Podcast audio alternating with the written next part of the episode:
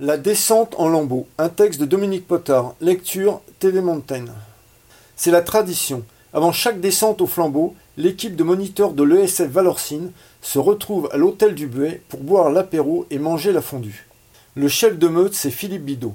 Ensemble, après les cours, nous avons préparé et goûté le vin chaud qu'on servira aux spectateurs. Ils sont nombreux ce soir à applaudir les héros qui montent de nuit au téléski de la Poya.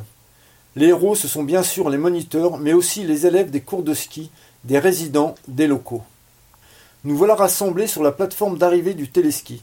Chacun allume sa torche dans un seau d'alcool enflammé, tandis que des fioles de production locale, génépi, gentiane, sapin, circulent de main en main. Nous sommes un 24 décembre et pour célébrer l'événement, Philippe a invité un musher et ses chiens. Un musher déguisé en Père Noël avec plein de cadeaux dans sa hotte. Il descendra derrière le convoi. Prêt lance Philippe, prêt Chaud comme la braise, ajoute une voix. Le haut de la pente est raide. Le guide suprême fait de longues traversées entre les virages, au pas, ce qui est très joli à voir. Nous sommes à mi-chemin quand soudain des cris, des aboiements se font entendre.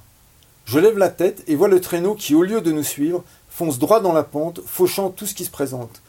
Glissant sur le cul, le Père Noël tente en vain de rappeler ses chiens. Des flambeaux volent dans les airs, des corps débaroulent.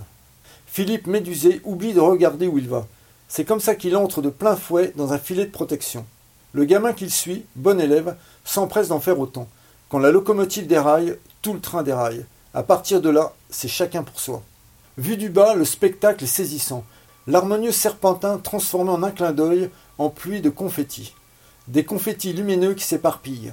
Certains disparaissent dans la forêt, D'autres s'éteignent brusquement, les plus téméraires foncent vers le bas, tels des étoiles filantes.